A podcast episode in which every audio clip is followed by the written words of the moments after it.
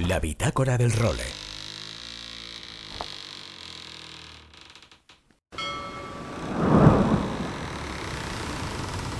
Bienvenidos a bordo del role. Una placentera travesía por los mares del podcast. Zarpamos ya en busca de las mejores historias del mar. A la caña, Nacho Gómez Zarzuela.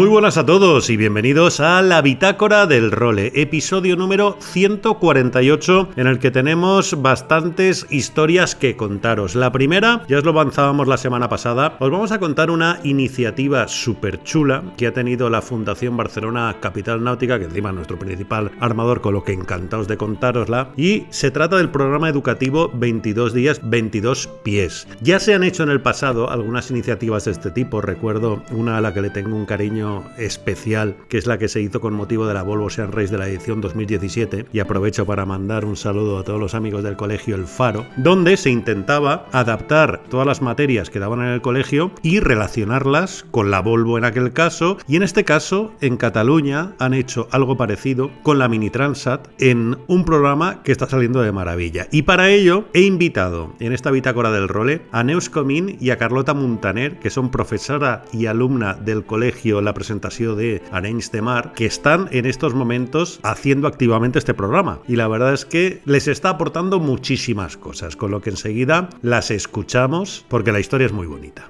Bueno, y también vamos a escuchar en esta bitácora del role a una de las grandes estrellas de la Copa América de las últimas ediciones. Os hablo de Glenn Ashby, el patrón australiano, que fue medalla de plata en los Juegos Olímpicos de 2008 de Qingdao, después de Fernando Echavarri y Anton Paz, que consiguieron un oro histórico allí, y que ha sido campeón de tres de las últimas Copas América. Prácticamente desde que empezaron los barcos voladores, Glenn Ashby ha estado metido en los mejores proyectos del mundo. Primero ganó la Copa América de Valencia, la segunda, la de 2010 con el Oracle y posteriormente con el New Zealand ha ganado las ediciones de 2017 y 2021. Glenn Asby que ha visitado esta semana el ISE, una feria audiovisual de Barcelona y aprovechamos que los amigos de la Copa América estaban por allí para pedirle que le hicieran algunas preguntillas y el resultado os lo ofrecemos enseguida. Va a estar en inglés, evidentemente, pero pese a ser australiano, Asby que se le entiende de maravilla. Con lo que en el segundo bloque de este programa escuchamos las reflexiones de Glenn Asby porque son muy interesantes. Habla sobre New Zealand, sobre sus posibles rivales que ve en estos momentos a Luna Rosa y American Magic como equipos más potentes. Habla sobre el Sail Barcelona y habla sobre la fundamental importancia que van a tener los foils para los nuevos AC75, que además dice que los vamos a poder ver en su opinión a final de abril, principio de mayo. Bueno, y tendremos, como no, nuestra habitual sección de Luis Faguas, que en esta semana sigue tratando el mercado de fichajes en el windsurf y nos cuenta la última hora del Mundial de IQ Foil, en el que Pila Madrid va segunda de momento. Hoy se disputan las medal races.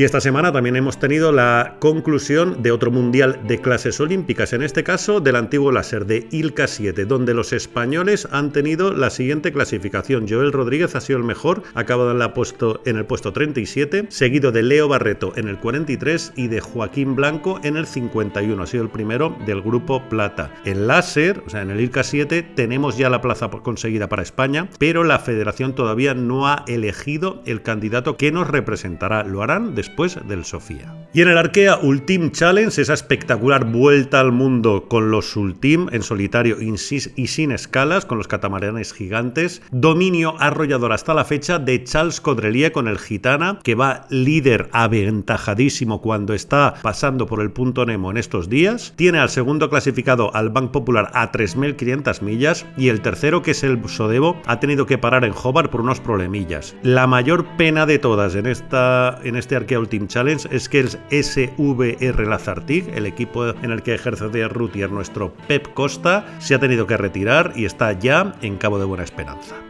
Y también están pasando por el punto Nemo ahora los participantes en la Ocean Globe Race, en el que ya sabéis, lo comentamos hace ya tiempo y me gustaría dedicarle algún capítulo de este role a hablar un poco más sobre su proyecto. Tenemos al White Shadow representando a España, que va bastante bien clasificado y que además a mí me genera una sonrisa siempre que los veo en redes sociales, porque la verdad es que nos están contando cosas muy chulas, con lo que le dedicaremos el tiempo que se merecen. Más regatas de la semana. El pasado fin de las Barcelona Winter Series de J70 que acabaron con la victoria del monjo de Luis Martínez Doreste. Y en las 300 millas de Moraira, otro de los clásicos del Mediterráneo español, la victoria que fue para el acuarele de Arturo Meseguer. Además, en aguas valencianas se está celebrando ya la Olympic Week de la Comunidad Valenciana, donde competirán hasta 21 modalidades de vela ligera entre el 1 y el 18 de febrero y que se van a repartir en cuatro sedes diferentes: el Real Club Náutico de Valencia, el Real Club de Regatas de Alicante, el Club Náutico de Santa Pola y el Real Club Náutico de Torrevieja. Y por último, una noticia de otro de nuestros armadores, de Norsails, que ha lanzado Renew, que la verdad es que lo más interesante del asunto es que se trata de velas confeccionadas en más de un 90% con fuentes sostenibles y han conseguido que no se sacrifique ni el rendimiento ni la duración de las velas. Con lo que, Jolín, a ver si le pedimos a Luis Martínez Oreste que nos las explique con un poco más de calma en una bitácora de estas.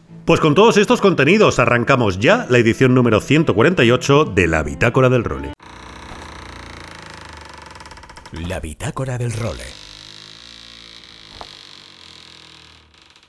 Bueno, como os decía en introducción, hoy quería dedicarle unos minutos especiales a hablar de un programa que a mí la verdad es que me encanta. Y es que hablamos muchas veces, ¿no? De cómo es posible acercar a la gente un deporte muchas veces tan complicado como es la vela. O sea, ya tenemos mil demostraciones de que navegar está al alcance prácticamente de cualquiera que quiera intentarlo, pero es verdad que por todas las reglas, las historias, las diferentes regatas que tenemos, pues muchas veces requiere de un trabajo de explicación explicación y didáctico muchísimo mayor, pues que, por ejemplo, con el fútbol, ¿no? Que todo el mundo sabe jugar prácticamente desde que se nace. Pues bien, en la Fundación Barcelona Capital Náutica pusieron hace un tiempo un programa que se llama 22 días, 22 pies. Lo de 22 pies un poco es por la eslora del mini, ¿no? De los mini ya que los vientos de terrores lo sabéis de memoria. Y que ha servido para acercar a un montón de chavales en Cataluña cómo se ha desarrollado la mini Transat y relacionarlo con el programa escolar o el calendario que tienen día a día y en las clases. Y para contar bien un poco cómo ha sido todo esto, porque la verdad es que me parece una maravilla, hemos establecido comunicación con dos personas que están viviendo muy de cerca este programa 22 vías, 22 pies. Desde el colegio La Presentación de Arenys de Mar, recibimos a la profesora Neus Comí y a la alumna Carlota Montané de sexto de primaria, con lo que vamos a charlar tranquilamente con ellas. Neus, muy buenas y bienvenida a este role. Muchas gracias, buenas. Oye, primero que nada, cuéntame un poquito, ¿cómo surge esta idea? ¿Cómo te enteras tú de ella? ¿Y cómo empiezas a aplicarla? A ver, esta idea no es idea mía, sino que es insistencia. Nos ponemos un poco en contexto. Nosotros somos de Arenys de Mar. Sí. Uh, tenemos la suerte de que en nuestro pueblo pues tenemos un puerto y tenemos un club náutico. Maravillosos además. Sí, sí. Claro, nosotros estamos abiertos a todo esto como colegio y como personas y Ferran de la base náutica uh, nos lleva, llevamos colaborando con él bastantes años con el tema de la vela escolar y el Sport Blau. Entonces, uh, los chicos de quinto y sexto, unos meses al año, bajan a la base y practican pues la vela con raqueros o lo, los diferentes deportes náuticos que, que nos proponen. ¿No? Sí. Entonces, Ferran habló con el profe de educación física y le presentó este proyecto como una cosa atractiva e interesante para trabajar en el cole. Y Francesc, que es nuestro profe de educación física, nos lo ofreció a los de sexto. Ferran le pasó el programa, le pasó un poco cómo se había trabajado años anteriores en otros coles, le pasó la información y las que éramos las tutoras de sexto con todo el claustro lo miramos, lo valoramos y decidimos pues hacer este proyecto. Como tenemos en el horario lectivo bastantes horas de proyecto, nos pareció ambicioso y además que lo podíamos relacionar con muchas, bueno, todas las cosas de hecho que se tratan en el proyecto, se pueden trabajar desde todas las asignaturas y, y las situaciones de aprendizaje, sí. uh, pues lo podíamos relacionar muy bien, ¿no? Y entonces pues empezamos. El material que nos ofrecen tanto desde Barcelona Capital Náutica como desde el Museo Marítimo. Es un material muy bien estructurado, con mucha información que tú puedes seleccionar o adaptar o ampliar o reducir según el grupo de alumnos con el que trabajas. ¿eh? Pero el material realmente está muy bien y nada, empezamos en septiembre y los niños, la verdad es que la, la acogida fue genial, genial. Vamos a preguntárselo a uno de ellos, a ver si no me estás mintiendo, hombre. Carlota, ¿es verdad que os está gustando aprender con este tipo de contenidos? Sí, eh, porque es muy interesante y en clase nos lo pasamos muy bien con los retos que nos ofrecen, buscamos información con nuestras tablets y todo. Oye, cuéntame algo que hayas aprendido gracias al programa este del 22 días, 22 pies y que no supieras antes de empezar y que digas, Jolín, qué cosa más chula. Sí, eh, mucha cosa de historia, de em, salvamientos y cosas sobre Europa. Pues sí, el mundo. y el mundo en general, ¿no? Oye, Neos, pues parece que sí. Oye, parece que no me has engañado, ¿eh? Que sí que les está calando. Oye, pongo un ejemplo de una materia en concreta y de cómo la has relacionado con este asunto. A ver, la asignatura con la que más se pueden relacionar las, las cosas que se trabajan en el proyecto es coneixement del medi. En sexto hacemos un coneixement del medi, pero mm, incluye pues cosas de tecnología, cosas de biología, cosas de, de geografía, cosas de historia, o sea, muchos conceptos diferentes. ¿no? Entonces, por ejemplo, en el reto 1 lo que hicimos fue hacer un mapa mundi muy grande y, por ejemplo, trabajar el tema de la orientación. ¿no? Lo relacionamos lógicamente con conocimiento médico y en la situación de aprendizaje también trabajamos la tierra, con lo cual nos fue genial. ¿no? Si no lo hubiéramos cambiado la temporalización como la, la elegimos nosotros, pues no hay ningún problema. ¿no? Después también en matemáticas, por ejemplo, trabajamos pues, la relación entre las unidades de sistema internacional, lo relacionamos con las millas náuticas, entonces calculamos las millas que tenían que hacer en las diferentes escalas de, de la mini transat y lo, lo, pasamos a kilómetros para que ellos lo pudieran entender mejor.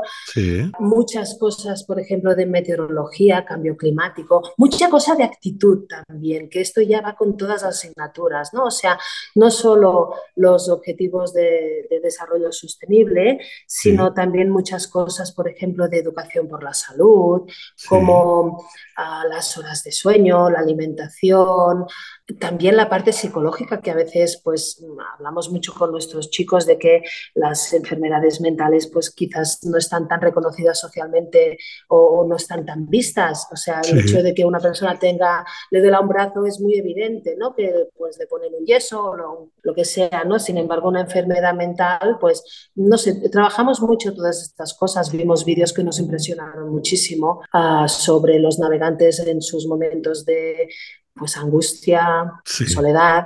Trabajamos uh, pues todo el tema del planisferio, no solo actualmente, sino también, pues, por ejemplo, cómo viajaban los antiguos navegantes, uh, ya lo relacionamos con cosas de historia, uh, con el viaje de Colón, en educación física se lo pasaron genial porque estuvieron haciendo las estrategias de, de salvamento y lo pasaron muy bien. Además, francés, como fue el que nos animó a hacer el proyecto, pues se involucró mucho y nos montó unos vídeos muy chulos también de cómo estaban socorriendo a una persona accidentada y la verdad es que fue muy divertido.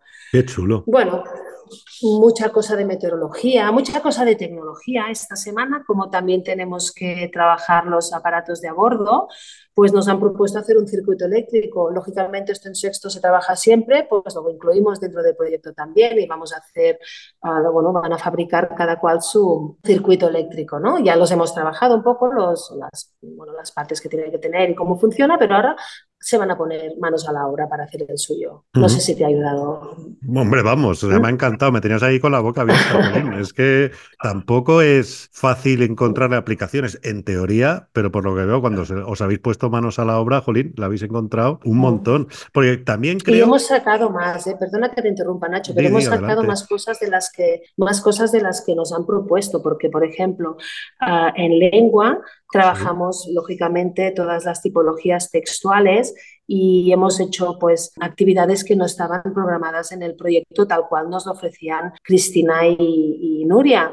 Sí. Y por ejemplo, hicimos, um, vimos un vídeo de Fede muy divertido Es que Fede, nuestro, nuestro regatista, pues nosotros apadrinamos a Fede Norman. Entonces íbamos viendo vídeos y cosas que él iba compartiendo, ¿no? Entonces vimos un vídeo que Fede estaba navegando. Esto, yo creo que esto te lo puede explicar mejor Carlota, si te parece. Sí, mi pregunta para ella era, iba a ser a qué, si habíais seguido la Mini Transat y a qué regatista habíais seguido más, con lo que vamos, viene anillo al dedo, Carlota. Bueno, la, la experiencia que le pasó a Fede, estaba navegando un día y se encontró que tenía algas eh, enganchadas en el barco y tenía que tirarse al agua para sacarlas.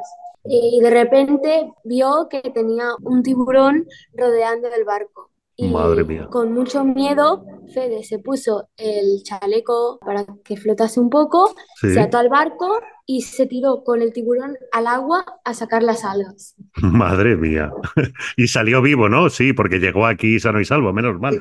La verdad es que no sé si muchas veces yo pienso si son héroes o si también tienen un punto de jolín. Al final lo que hacen es una auténtica aventura aparte de una regata, ¿no? Carlota parece como las aventuras a lo mejor muchas veces de héroes de los que vemos en los tebeos de Marvel, pero la vida real y navegando. Sí, también aprovechamos la aventura para hacer un cómic en lengua catalana sobre la aventura de Fede. Qué chulo. Quedaron chulísimos. Quedaron chulísimos Ay, eso me encantaría verlo, Bueno, a ver si tenemos oportunidad. Muy se bien. los pasamos todos a Fede. ¿Ah, él sí? Nos, los pidió y se los pasamos todos. ¿Y Sí, a- sí. habéis podido estar con él después de la regata? Sí, en, en un acto que hicieron, un acto de clausura para, para hacerle preguntas a los navegantes y eh, estaban algunas escuelas que participaron allí y dos niños de cada escuela hacían preguntas o a Carlos Manera o a Fede Norman. Qué bien. Oye, y Neus, ¿ahora qué punto del proyecto estáis? ¿Vais a seguir con él hasta final de curso o empezasteis al principio? ¿En qué momento estamos? Empezamos a principio de curso porque la regata es a principio de curso. ¿Vale? O sea, las primeras semanas motivamos a los chicos, les enseñamos vídeos que nos mandaron Cristina y Nuria como promocionales de la Mini Transat y del proyecto también. Y cuando empezó la regata empezamos manos a la obra, nos pusimos manos a la obra. Ahora mismo estamos en el reto 8, estamos en el reto de la tecnología a bordo. Claro, ellas te proponen hacer un reto cada semana, es imposible, hay mucha cosa para trabajar y además nuestros chicos o sea, se han motivado mucho con el proyecto, intentamos profundizar un poco, o sea, Sí. sacarle un poco más de jugo, ¿no? Ellas ya pensaban que este proyecto estaría ya acabado, finiquitado, pero no está.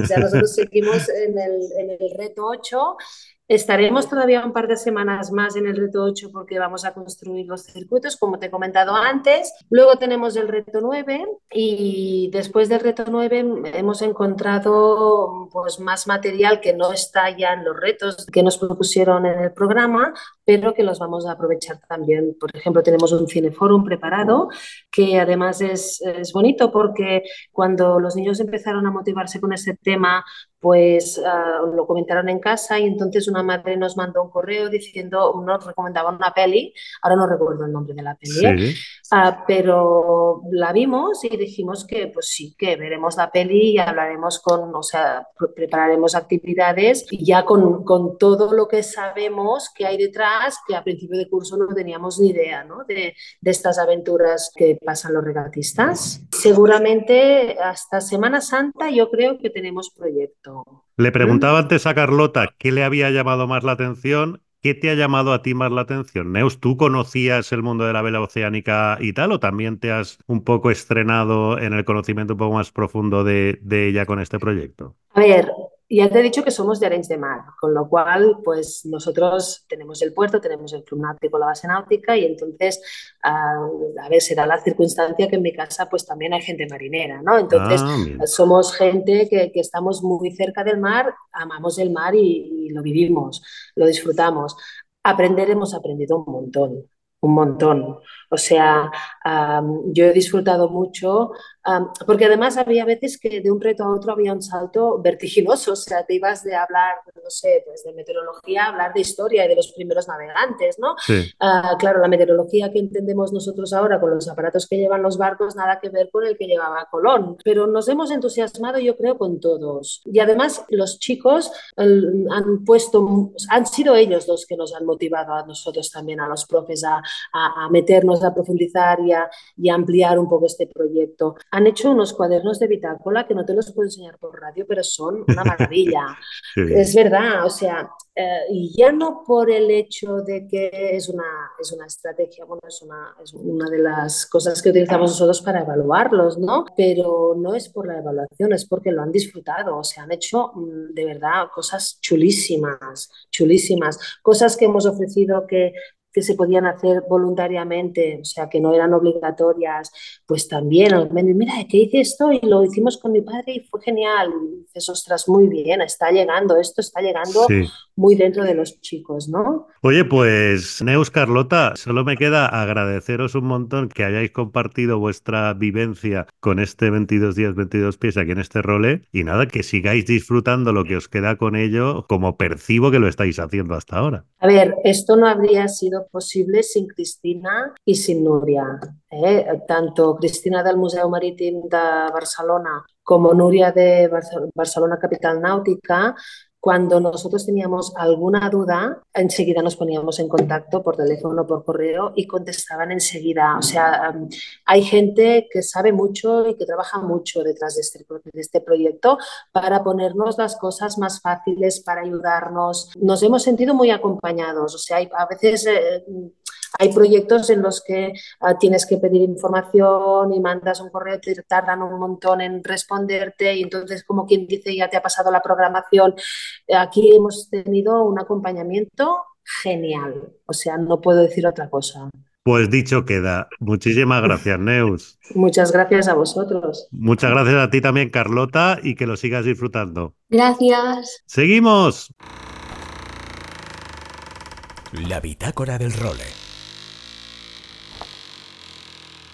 Bueno, pues vamos con la entrevista que os comentaba a Glenn Asby, que nos ha llegado gracias a la gente de America's Cup Event, que nos pidieron las preguntillas, se las hemos mandado y han tenido a bien hacerle la entrevista desde Elise, la feria audiovisual en la que la Copa América tenía su representación esta semana. La primera pregunta, la verdad es que hay una circunstancia muy curiosa y es que el primer mundial que ganó en su vida Glenn Asby fue en Lestartit, muy cerquita de Barcelona, en el año 96 y entre otras cosas se acordaba de que aún se pagaba en pesetas. Vamos a escucharlo. That's a great question, and yes, absolutely was my uh, was my very very ever first trip to Europe uh, uh-huh. when I was 18 years old, and uh, I remember Lestat with massive fond memories. Uh-huh. I felt like just a just a child, you know, going there compared to what I am now. But um, to go there and, and compete in my first World Championship, you know, really with no expectations of, of you know how I would go in the competition, but to um, to meet some fantastic people and to race against some Olympic champions and world champions and uh, you know a lot of fantastic sailors and to somehow unbelievably uh, win the regatta was absolutely mind blowing. For me, it was something that I never expected, and I don't think anybody, including my family or my friends or, or anybody in the sailing world, could could understand how I could uh, win my first world championship on the mm-hmm. on the mm-hmm. ACAD in some fantastic conditions in Lestat So that was my first Spanish experience uh, back when there was uh, the pesada uh, as the currency, and uh, I remember super well coming here and the culture and I think some of my earliest memories in Spain were some of the most vivid memories that I have of having a fantastic time here in Europe. So uh, I very much love Spain and remember that regatta very well. La siguiente pregunta que le hacíamos a Glenn Asby era sobre el equipo español, el Team Barcelona y sobre la Copa América juvenil y de mujeres que vamos a tener por primera vez en la historia. La juvenil ya tiene tres ediciones de vida, pero la femenina es la primera vez que se va a celebrar. Yeah, look, I, I think without a doubt, you know, the Spanish being the home home favourites. This is their home waters mm-hmm. for sure. You know that's a good advantage when you have an event in your own backyard. Uh-huh. Yeah, you know, it's it's fantastic. You, you know the people, you know the the water, you know the conditions. For sure, that's a small advantage. But um, in the end, you know, the competition is going to be extremely difficult. And I think no matter if you're sailing in the full size America's Cup boats or you're sailing in the youth or the women's America's Cup, this absolutely is the pinnacle of competition yeah. in, in sailing. And for these young young girls and guys sailing here, it's um, it's really you know they've made it to the top of their country to even qualify t- to come here you know, through the selection process. It's a very very difficult thing. So for all these teams to even make it to, to, to here is a fantastic achievement, and for the team that ultimately is successful, you know they will absolutely earn that that position. It won't be handed it won't be handed to them. They'll have to work very hard for that. You know, I think Spain's involvement with the the youth and the Women's America's Cup, I feel 100% that that will engage the Spanish community uh, and Spain as a country to, to really you know take notice of, of the America's Cup. And although you know coming from New Zealand I guess almost feeling a little bit like you know you're the home home team a little bit because you've brought the America's Cup here to uh, to Barcelona I think the Spanish youth and women's team will, will really um, create some awareness of not only the youth and women's America's Cup, but also the America's Cup as, a, as an event. And you know, being the oldest sporting trophy in the world, I think um, anything we can do as uh, as a community um, to, to, to, showcase our sport is a good thing. So the fact that uh, the youth and the women um, will be part of the competition, I think, is absolutely wonderful, and I'm really looking forward to see how they go. They're, they're very very talented young sailors, and um, they'll, they'll do well. La siguiente pregunta que le hacíamos a Glenn Ashby era un poco más personal, y es que es la primera vez que va a vivir la Copa América desde fuera, porque ya decidió retirarse de la navegación activa en la Copa América al término de la última. Recordar que Glenn Ashby ha ganado tres veces la Copa América, las dos últimas con el New Zealand, y ahora ejerce como comentarista de televisión. It's quite strange. I mean, um, for me, I guess retiring from the America's Cup and from from international competition, uh, you know, sort of two years ago now. Um, for me, it's it's mixed feelings, but you know, I feel very content that I've had a, a fantastic career in sailing in our sport. You know, I've won uh, some world championships and three America's Cups and an Olympic medal.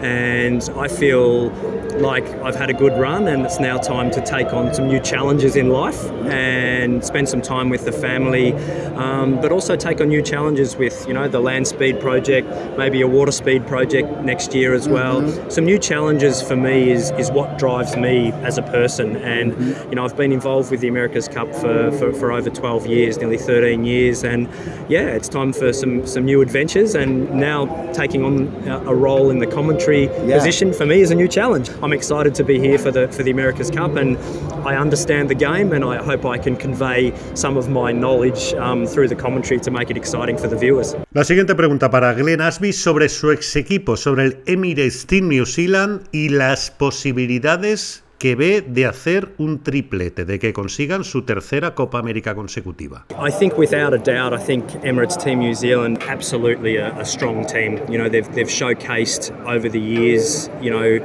how strong they are, particularly over the last two campaigns, winning and then defending the America's Cup. For sure, they're coming here to Barcelona with one goal, and that, that is to defend the America's Cup again. So I think without a doubt, they'll be strong. Um, you know, at the end of the day, though, you only have a 50 50 chance as the defender because you have to beat the other team that makes it through to the final. And, um, you know, in the end of the day, the team that makes it through to the America's Cup final, I think they will be very, very battle hardened because they will have had to fight extremely hard to get through to, to the final. So I think they'll be a tough team to beat. So Emirates Team New Zealand will absolutely have to be on top of their game to yeah. uh, to win this next America's Cup for sure. I think um, you know Pete and Nathan and all the guys on on board the boat. They're all um, they've all sailed together a lot. Um, they know each other extremely well. I think the the relationship between the sailing team and the design team and the build team of Emirates Team New Zealand, that cohesion and that togetherness, I think, is one of the strengths, the big strengths of Emirates Team New Zealand. So um, I can't really comment much on the other teams because I haven't been involved in the other teams, but I know for a fact after being involved with Emirates Team New Zealand for, for over a decade that um, that relationship that you have as a yachtsman, um, talking with the designers and the engineering team and the build team, that relationship ultimately is what wins uh, or loses the America's Cup. So uh, hopefully the boys will do a good job and it'll, it'll all be good. Luego le preguntamos sobre los rivales. ¿Quién cree que son los equipos más fuertes hoy en día para ganar la Louis Vuitton y disputar la Copa América al New Zealand? I think the strongest teams for me at the moment are, are probably Luna Rossa, um, and I think probably American Magic as well. I think they're they're they're sailing very very well. What is very very clear, um, I think, with all the teams though, is the level is going to be very very good. You know, the, the French have the Team New Zealand design package, uh, they will be strong. There's no doubt. We know that's going to be a good package. Alinghi are also on a very steep learning curve, and we don't know what their their new boat is going to look like. So they've been putting in a huge amount of effort to to, to get everybody up to speed.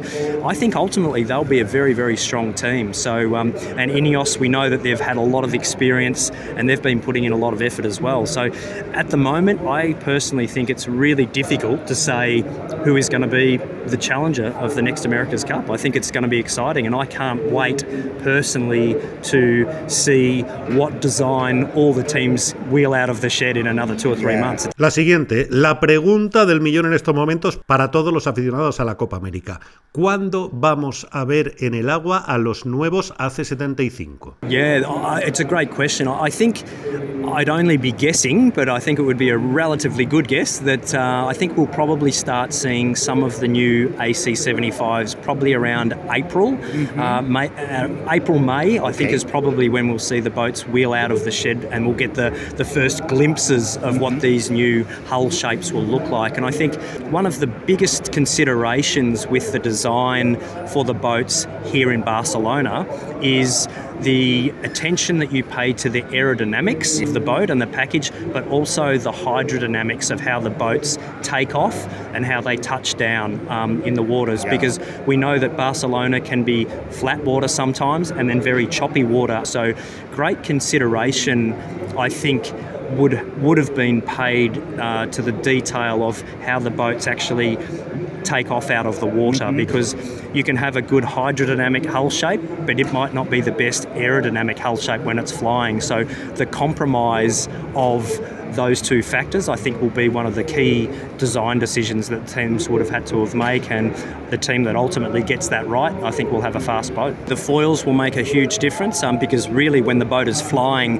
that's the only part of the boat that's in the water. So the foil detailing, the section shapes, the structural integrity of how the foils actually work and the operational systems of how the crew fly the boat um, will be very very important for, for good performance. So there was a lot of knowledge from the previous America's Cup. Everybody saw what Luna Rossa had, what Team New Zealand had in the last America's Cup.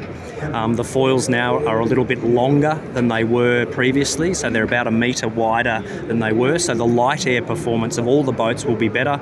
Um, but those section shapes and the detailing and the knowledge that all the teams now have, um, this is really the key to the, the speed and the performance um, ultimately of these Cup boats. I think the hulls are important, the masts are important, and the sails are important, but here in Barcelona, I think the foils will be absolutely key to success. Y la última, en cuanto salgan los nuevos AC75 al agua, los que van a estar desbordados de faena son los del Recon Team, ¿no? Los espías que persiguen a todos los equipos y que reportan día a día sus movimientos. The recon teams will be uh, on overdrive. You know, they will be they will be working around the clock because really, in my personal opinion, when the new boats roll out of the shed, this is almost the most exciting time of the America's Cup because all the teams are showing their cards to their opponents. There, there's always a lot of mystique and a lot of uh, a lot of secrecy. And when the boats roll out of the shed, you can't hide anymore. You're showing your cards to the world. So this, for me, as, as somebody who's always been very involved with the design aspects and really love the design side of the America's Cup, from my personal side, this is a really exciting period. And then we'll ultimately see how the boats perform because you have some ideas, but until they line up together, you don't really really know which boat's going to be faster and which one's not. So it's um, it's going to be exciting. I can't wait. La bitácora del role. Aloha Nacho y amigos de El Role. Aquí estamos una semanita más. Seguimos viendo el Winguru que parece la página de inicio de Google. Nada de viento aquí en la zona de Valencia. Parece que esta semana nos la pegamos en blanco y puede que parte de la semana que viene también. Se vislumbra algo allá por el horizonte a partir del 7 de febrero, pero bueno, mono no, gorila. O sea, estamos que nos subimos por las paredes. Pero eso nos deja tiempo pues para ver un poquito cómo está la actualidad windsurfera. Tenemos el IQ Foil World Championship en Lanzarote, estamos esperando, lo hemos grabado esto el jueves a última hora y de momento tenemos a Pila Madrid en segunda posición, 40 puntos detrás de Emma Wilson, que está en primera posición. Ya sabéis que esto en las regatas de IQ Foil dan un poco más igual, ya que luego tenemos la Medal Race, entonces los puntos son un poco relativos. Siempre es mejor estar primero, pero los puntos son un poco relativos. Y en cuanto a los chicos, sí que tenemos en bastante buena posición a Nacho Baltasar, que está en treceava posición, que está muy, muy bien. Sobre todo contar que aquí nos podemos encontrar con 4 o 5 de una nacionalidad. Franceses, por ejemplo, tenemos 4 entre los 10 primeros. A los Juegos Olímpicos solo irá uno. Y lo que nos llama la atención es que Nico Goyard no es el primer francés, es el segundo francés detrás de Luis Pignolet que es una cosa que nos, nos, extraña porque Nico ha estado siempre al frente de las clasificaciones. Vamos a ver cómo acaba el campeonato, que se lo llevan dos días. En cuanto más agua plana, o agua plana por decir algo, PWA se ha sacado un concepto nuevo para las regatas, va a separar las regatas de slalom, van a ser solo de slalom foil, el fin lo van a dejar para una cosa nueva que se han inventado, que es el slalom X, que es una especie de Super X que teníamos antes, de Supercross, que era una prueba de slalom donde había una especie de, de longanizas o de boyas que tenían que saltar y hacer una serie de maniobras y os ampliaremos esto en el role de la semana que viene. Y luego tenemos un mercado de fichajes bastante, bastante movido. Ya os fuimos contando que Amar Paré había tenido movida con Duotone Sales y Duotone Boards. Al final se ha decidido por volver a Simmer. Muchos conocimos a Mark al principio de, los tiempos navegando con, con las velas Simmer y vuelve a casa. Tiene las redes sociales bastante movidas y se han llevado a uno de los aspirantes a campeón del mundo. Esperamos que nos mande alguna cosita y nos cuente esta nueva etapa como empieza. Igual que Marino Hill, que ha cambiado de Goya, de todos los años que llevaba con Goya, a JP Nel Pride. Lo mismo, vamos a intentar ver si alguno de nuestros pros nos puede traer un poquito de actualidad de ese cambio y le da un poco de vidilla a esta nueva etapa. Y otro que nos ha chocado mucho es Ricardo Campelo, que era el subcampeón del mundo de, del año pasado de olas. Llevaba unos años en, en Nice Sales y en Nice Boards. Y también Nice ha decidido finalizar el contrato y, que Ricardo está ahora mismo uno de los mejores del mundo sin sponsor de tablas y velas. Entonces, seguro que el mercado se vuelve a mover. Nosotros acabamos de terminar una clase en el técnico deportivo hablando un poquito de cómo es esto de, la, de juzgar pruebas de, windsurf, eh, a diferencia un poco de las pruebas de vela. Y ha sido una clase muy interesante que ha dado Rafa Cerveró. Entonces, igual hacemos alguna algún podcast de entrevista y que Rafa lo cuente en formato breve porque hemos estado dos horas y si a Nacho le mando un podcast de dos horas, me ejecuta. Pero bueno, Nacho, a falta de, de, viento, pues buenas son las redes sociales, buenas son las fotos y bueno es fantasear un poco con PWA, International Windsurfing Tour, IQ Foil y todo lo que se nos ponga un poco por delante. Un abrazote a todos, espero que la semana que viene hayamos navegado algo ya, porque yo ya no puedo más, y nos vemos por los mares. Chao, chao. Y con mi querido Luis Faguar nos marchamos como siempre. Regresaremos la semana que viene con una nueva edición de la Bitácora del Role. Hasta entonces, sed muy felices y navegad todo lo que podáis. Adiós.